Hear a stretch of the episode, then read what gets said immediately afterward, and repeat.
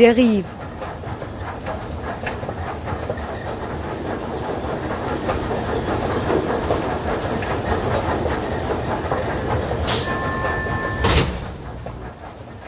Radio für Stadtforschung.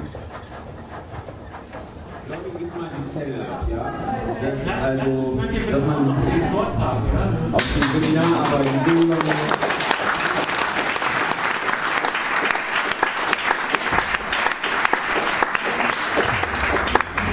Also wir werden nicht so schnell weitermachen äh, wie geplant. Schreibt euch die Uhrzeit nicht um mein Lieblingslied.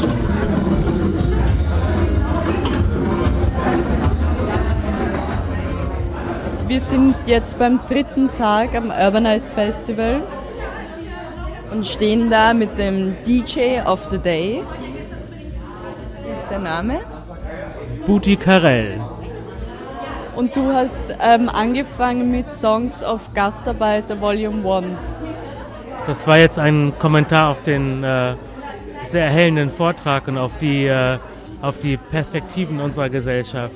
Ähm, ja, und da habe ich gedacht gerade, das, das passt jetzt ganz gut, weil ähm, Songs of Gastarbeiter Volume 1, das war ein Stück von Ozan Atta Janani, äh, ein ähm, zugezogener, aus der Türkei zugezogener Musiker, der Anfang der 80er in sehr jungen Jahren mit 17, 18 äh, angefangen hat, türkische Musik mit deutschen Texten zu machen, die äh, gesellschaftliche Fragen reflektieren. Ähm, und mit sehr einfachen Worten sehr, sehr viel beschreiben können. Also er hat eigentlich seine Poesie ganz toll übertragen in, in, in, in die deutsche Sprache und äh, ist da nicht unbedingt nur auf Wohlwollen in der eigenen Community gestoßen, äh, hat das aber durchgezogen und ist seit, äh, ist dann ungefähr 30 Jahre später damit ein bisschen erfolgreicher geworden. Oder das wahrgenommen. Was hören wir jetzt gerade? Das ist gerade ein ähm, libyscher Sänger, Ahmed Fakrun, der ähm, seine Platten in Italien und in, äh, in, in, in, UK aufgenommen hat. Also zumindest die Platten, die man hier hört. Oh, dein Essen kommt. ja. Aus der Volksküche. Danke, Bülent. Stell das mal ganz Kommst du aus Hamburg? Ich komme aus Hamburg, ja. Ähm, dein Festivalbezug ist zu dem Festival hier, ja, also dass, dass mich äh, ähm, Christoph Schäfer gefragt hat, ob ich hier äh, kommentierend ähm, ähm, dabei sein möchte, hat äh, ein bisschen auch damit zu tun, dass ich bei einem äh, Projekt namens New Hamburg oder beziehungsweise einem Projekt namens The Federal Embassy vertreten sein werde, auch auf der Architekturbiennale in Venedig, äh, was ein bisschen Bezug zu dem Vortrag hier gerade auch hatte. Also wir haben, wir fahren mit äh, 50 Bewohnerinnen und Bewohner der Veddel und einem Team von etwa 20, 30 Leuten äh, für eine Woche nach Venedig und eröffnen da die Botschaft der Veddel, wo wir jeden Abend Konzerte machen werden, aber auch verschiedene Vernetzungsprojekte mit, mit ähm, lokalen Initiativen haben werden und natürlich ein offenes Haus haben, wo wir äh, einladen zu unterschiedlichsten Aktivitäten. Also ein richtiges Botschaftsgebäude. Ähm, ist die Kirche in der Bastian Schweinsteiger neulich geheiratet hat. Und wann wird das sein? Äh, 18. bis 22. Oktober ist die Federal Embassy geöffnet. Genau. Äh, und in Venedig dann. Also dick und rot im Kalender unterstreichen. Kommt ihr? Wir versuchen es.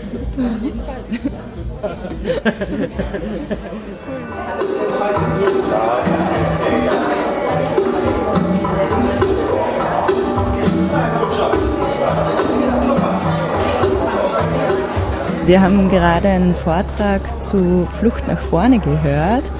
Ähm, kannst du dich kurz vorstellen und ähm, worum es bei Flucht nach vorne geht? Ja, ich bin Doris Kleinlein. Ich bin ähm, von Haus aus Architektin und Redakteurin der Bauwelt. Das ist eine Zeitschrift für Architektur und Stadtplanung. Ja, und ich habe mich in den letzten Jahren, im letzten Jahr verstärkt äh, damit beschäftigt, ähm, wie werden Flüchtlinge untergebracht in Deutschland und auch wie, wie reagiert die Architektenschaft auf dieses Phänomen. Und ich habe in dem Vortrag versucht, einen Bogen zu schlagen dazu, dass ja nicht erst seit 2015 äh, Zuwanderung nach Deutschland passiert, sondern dass Deutschland schon lange ein Einwanderungsland ist und die Gesellschaft sich schon seit Jahrzehnten verändert hat und äh, Beispiele gezeigt, wie äh, Migranten in den letzten Jahrzehnten bereits in Deutschland das Stadtbild prägen. Das sind meistens Beispiele, die ohne Planung entstanden sind und oft sind es Immobilien, für die sich die Mehrheitsgesellschaft schon lange nicht mehr interessiert. Also sogenannte Schrottimmobilien, also Immobilien, die aus der eigentlichen Verwertungskette bereits rausgefallen sind. Ganz schönes Beispiel ist äh, Burbach-Holzhausen. Ist ein kleines Fachwerkdorf im Siegerland.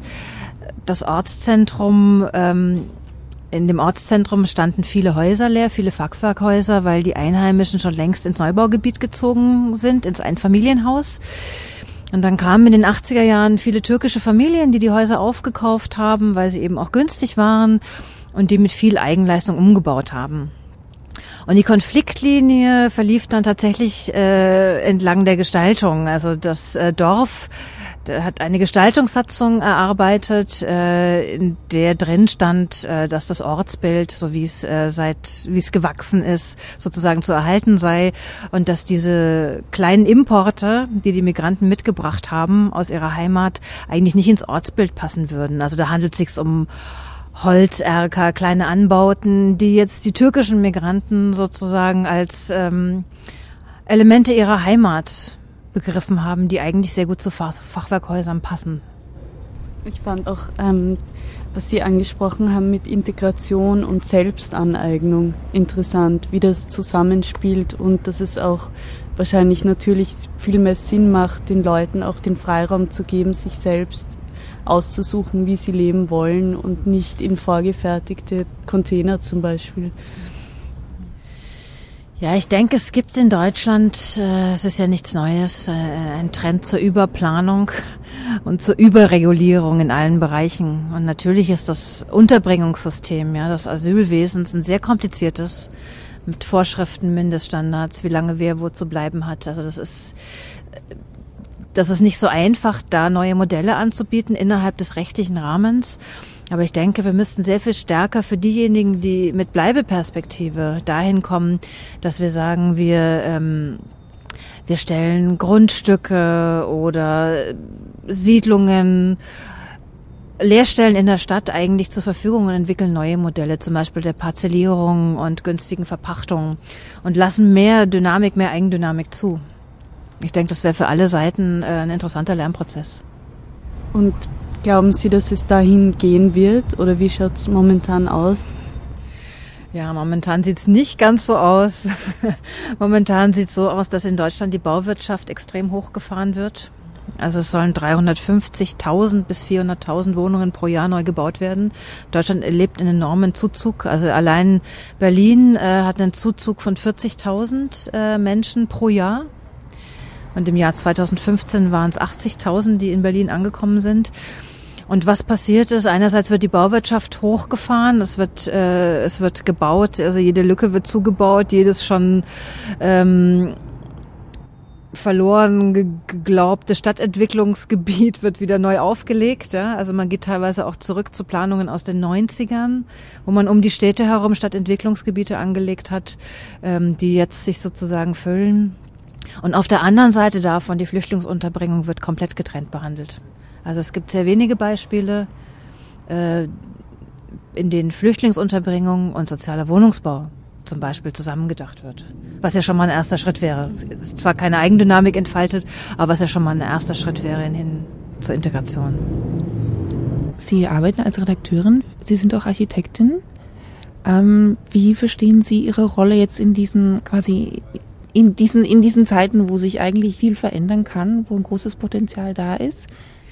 Ja, also ich bin, ich bin Architektin, ich habe Architektur studiert, aber arbeite bereits seit 10, 15 Jahren eigentlich fast nur noch publizistisch. Das verschafft mir natürlich die Möglichkeit, einen gewissen Überblick äh, zu bekommen. Ja, und ich habe das Gefühl, ähm, es gibt äh, eine gewisse Aufbruchstimmung äh, in Deutschland die zum Teil auch von den Kommunen getragen wird. Also die Kommunen gehen relativ pragmatisch an die Probleme ran. Die haben Probleme zu lösen, die lösen sie.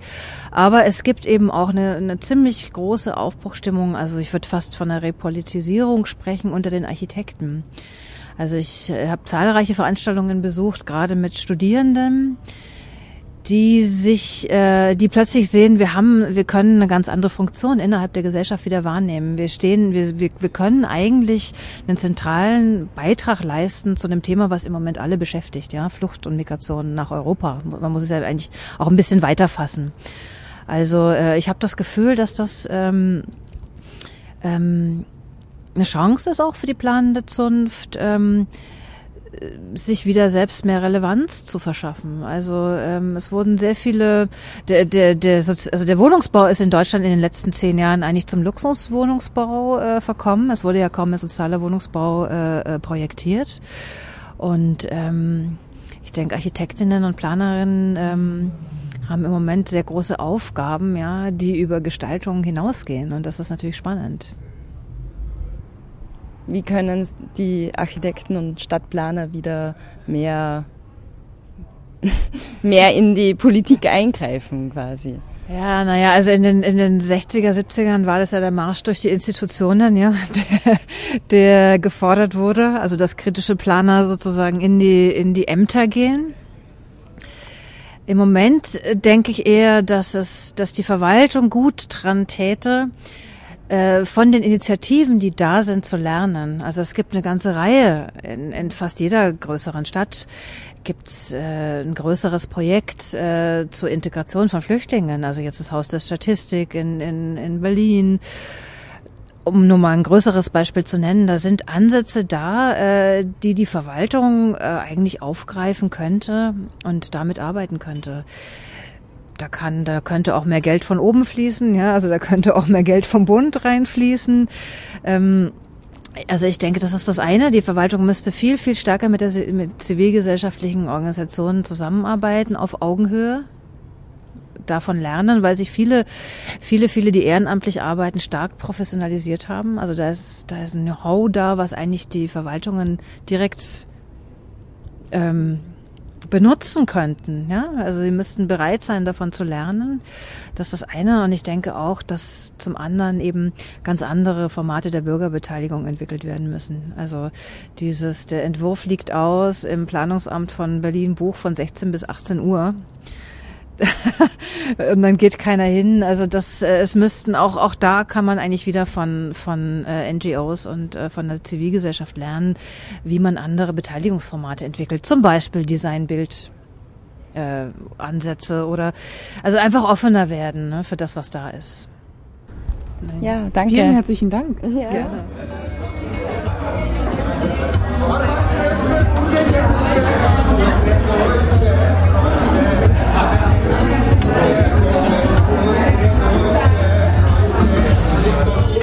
Wir sind Anna und Vera und wir sind hier mit dem Projekt, das heißt Momentaufnahme Hamburg. Das wird eine Mischung aus Städtemapping und Wimmelbild. Also wir fragen Leute, die hier sorry, am Festival unterwegs sind, nach ihren Lieblingsorten im öffentlichen Raum in Hamburg und ob sie sich von uns porträtieren lassen und kollegieren alles zusammen.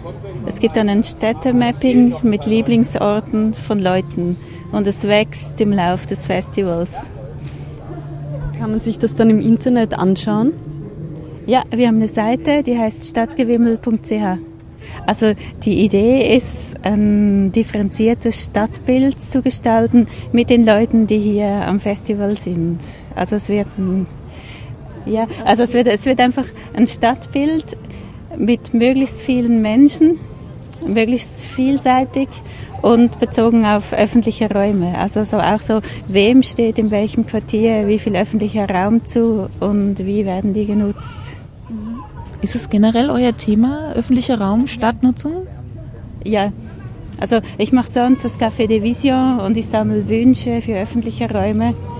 Und mache auf verschiedene Arten Städtemappings. Und es geht eigentlich darum, das Potenzial von öffentlichen Räumen zu zeigen, im Gespräch mit Leuten oder zu sammeln, das Potenzial zu sammeln, im Gespräch mit Leuten, also herauszufinden, was könnte anders sein, also was gäbe es noch als den Status quo. Also so für mich sind Ex Leute, die im Alltag in öffentlichen Räumen unterwegs sind, sind Experten für öffentliche Räume und haben ein Expertenwissen auch, wie diese Räume gestaltet werden könnten. Wie seid ihr aufs Festival gekommen? Ähm, wir haben, ich habe schon länger das Tarif abonniert.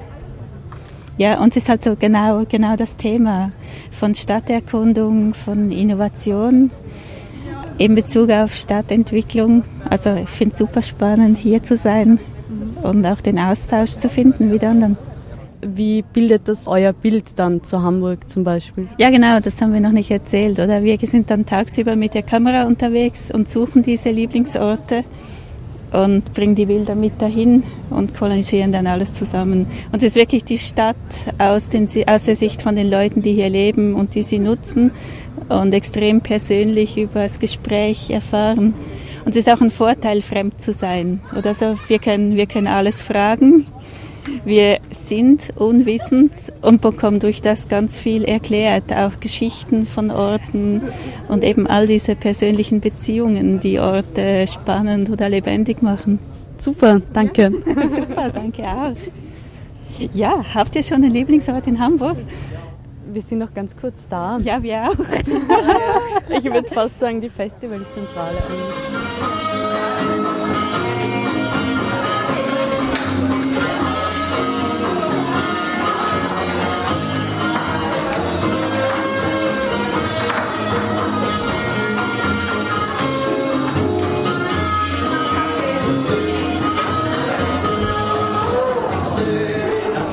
sitzen hier wieder mal im Hinterhof hinter der Fabrik im Gängerviertel. Diesmal mit Leuten von Wohlwill. Könnt ihr euch kurz vorstellen und was Wohlwill ist? Ich bin Dorothee, ich ähm, bin Anwohnerin der Wohlwillstraße, eine Straße in Hamburg, in St. Pauli. Die, sie ist die Verbindung zwischen Schanze und Reeperbahn. Viele Menschen äh, feiern dort, viele Menschen wohnen aber auch dort. Und dort gibt's eine Schule, das ist die Gewerbeschule Werft und Hafen, ähm, die Ende 2018 dort wegziehen wird. Und weil dieses Gebäude ja ein öffentliches ist, würden wir es gerne weiterhin danach auch öffentlich nutzen. Das heißt, ähm, wir haben einen Plan gemacht, wie man dieses Gebäude als quasi Res Publica, die öffentliche Sache, weiterhin nutzen kann. Ja, Nils, äh, ich wohne mit Dorothee zusammen, genau gegenüber der Schule. Muss noch dazu sagen, die Initiative, die sich in dieser Wohlwillstraße und in den Straßen drumherum gebildet hat, die Initiative selbst heißt Wohl oder Übel, weil wir ja noch nicht wissen, was dabei rauskommt mit der Schule. Das Konzept, was wir jetzt erarbeitet haben, also in so einer ersten Form, das nennt sich dann Wohlwill Hamburg.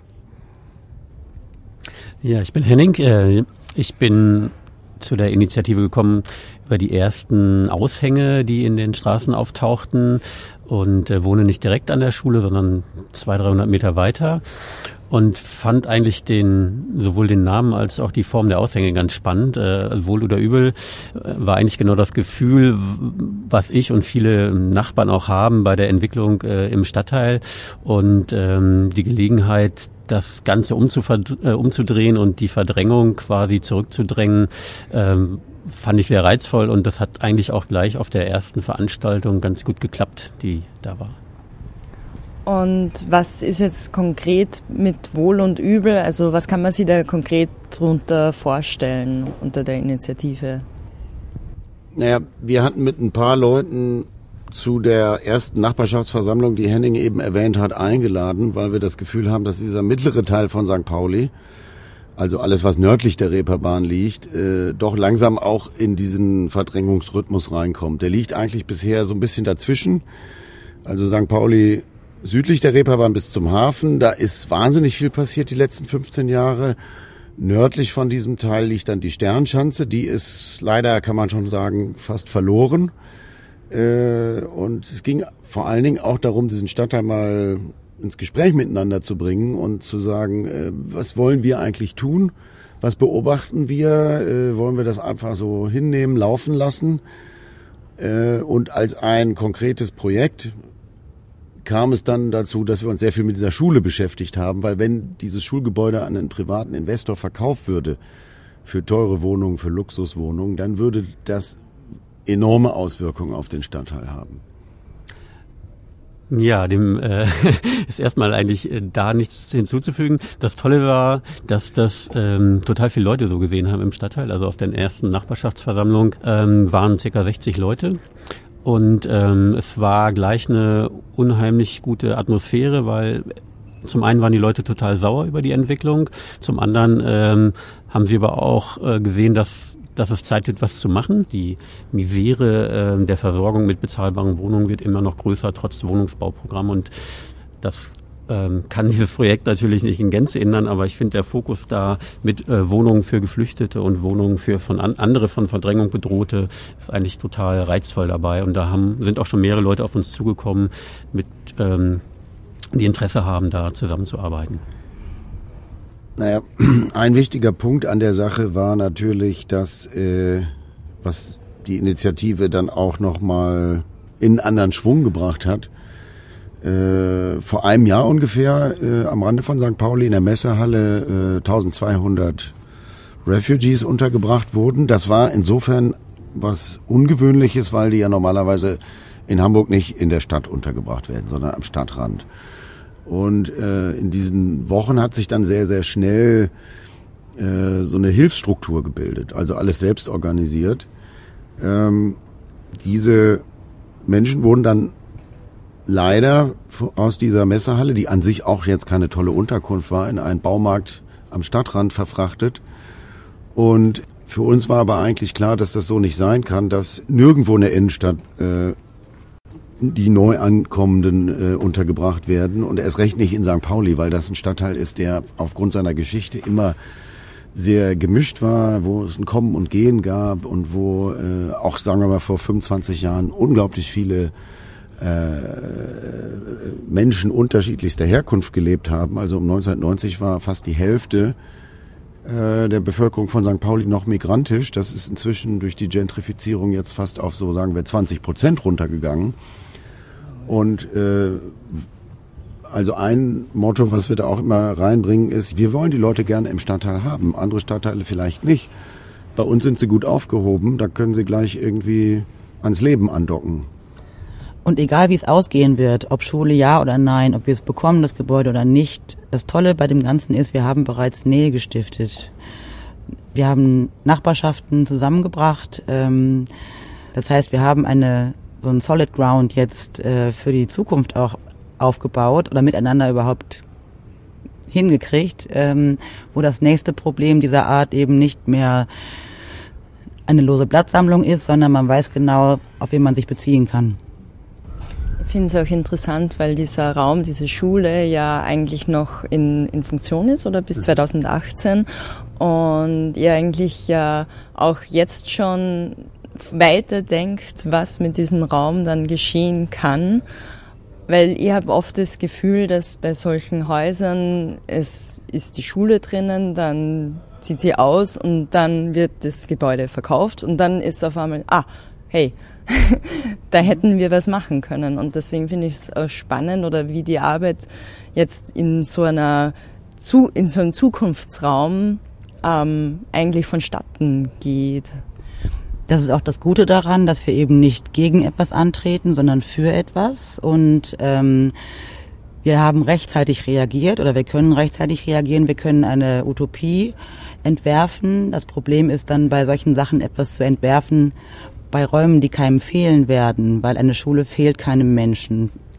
Ähm, die Imagination überhaupt zu mobilisieren der Leute und ähm, Trotzdem machen erstaunlich viele Menschen bereits mit und äh, letztes Jahr, als die ganzen Flüchtlinge ankamen in Messehallen, das ist ja unfassbar schnell gegangen, wie äh, flott sich irgendwelche Sachen organisiert haben, ob Kleiderkammer oder Übersetzung. Die haben aufgesetzt auf einer wirklich langen Erfahrung dieses Viertels. St. Pauli ist ein Viertel, was jetzt aber gerade keine Flüchtlinge mehr hat. Und die Leute gehören eben für mich mit dazu. Deswegen ist Integration auch ein verkehrtes Wort. Inklusion müsste es für mich besser heißen. Und deswegen geht es nicht nur um nacktes Wohnen, sondern es geht um Orte der Begegnung. Und ähm, im Viertel Benachteiligte plus Neuankommende und auch Altbewohner, Altbestandsbewohner, die ein neues Miteinander generieren. Ähm, daraus kann eine fröhliche Zukunft entstehen, die wir noch gar nicht kennen. Und daher finde ich einfach diese Rechtzeitigkeit ähm, wichtig, dass wir früh informiert waren, dass dieses äh, Gebäude irgendwann zurückfällt an die Schulbau, die ja in unserem Namen über die Finanzbehörde unser Gemeingut verwaltet. Dieses Gebäude ist längst abbezahlt von uns allen. Das ist über unsere Steuergelder finanziert worden. Und wenn es nicht mehr gebraucht wird nächstes Jahr oder übernächstes Jahr, dann hätten wir es trotzdem gerne weiterhin, weil wir haben es ja bereits bezahlt. Das ist mein Verständnis von Gemeinwesen. Also es ist unser Gebäude. Ja, weil du das eben angesprochen hast mit dem üblichen Weg. Und es kommt irgendwas aufs Tapet, Verkauf, Investor und dann ist das Geschrei groß. Das haben wir natürlich all die Jahre gehabt. Äh, und äh, diverse Leute von uns waren schon auch, äh, also von denen, die so seit Anfang dabei sind, an anderen Projekten und Initiativen beteiligt. Und wir haben schon das Gefühl, dass wir auch aus diesem äh, Reaktionsmodus raus müssen. Also du kannst jetzt natürlich noch zehn Jahre weiter dieses äh, Initiativen stehen auf, wenn's brennt, fahren. Äh, aber wir wollen ja eine andere Stadt.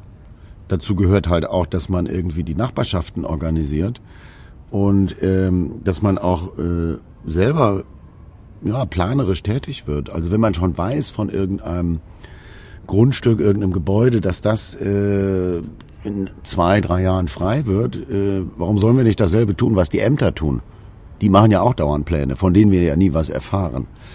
Ähm, das heißt, ich finde, das ist so vielleicht auch gemessen an dem, was bei Recht auf Stadt Hamburg seit 2009 passiert ist, ist das dann eher so eine Art Initiative zweiter Ordnung oder zweiter Stufe.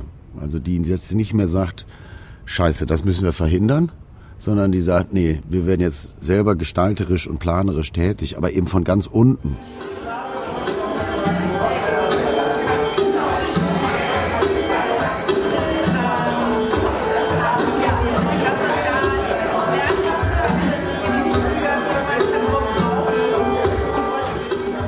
Wer seid ihr und was hat euch aufs Festival verschlagen?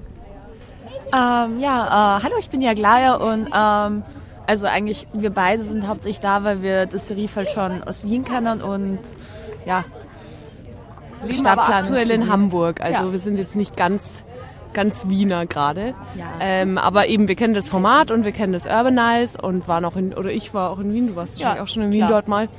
Und ja, spricht sich dann auch rum. Also wir sind auch Stadtplanerinnen oder angehende Stadtplanerinnen und das ist natürlich dann schon ein ähm, ja, absolutes To-Do jedes Jahr. absolut. Ist es euer erster Tag heute hier? Äh, wir waren gestern eigentlich schon am Abend und ja, haben uns das Ganze mal ein bisschen angeschaut. Ja.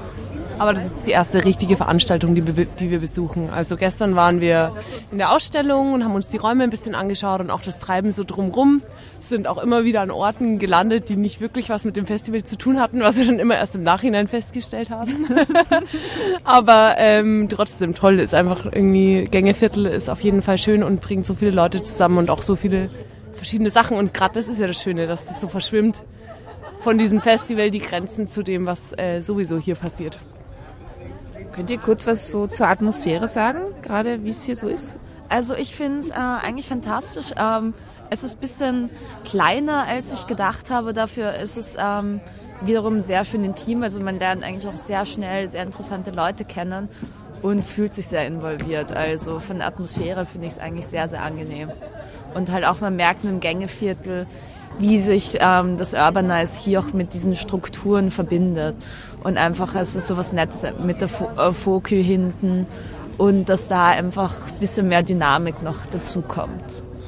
Und man halt nicht einfach herkommt, einen Vortrag anhört und dann wieder geht, sondern dann irgendwie noch hängen bleibt. Ja, einfach gemütlich und man merkt, dass viel Liebe drin steckt. Cool, vielen Dank. Gerne.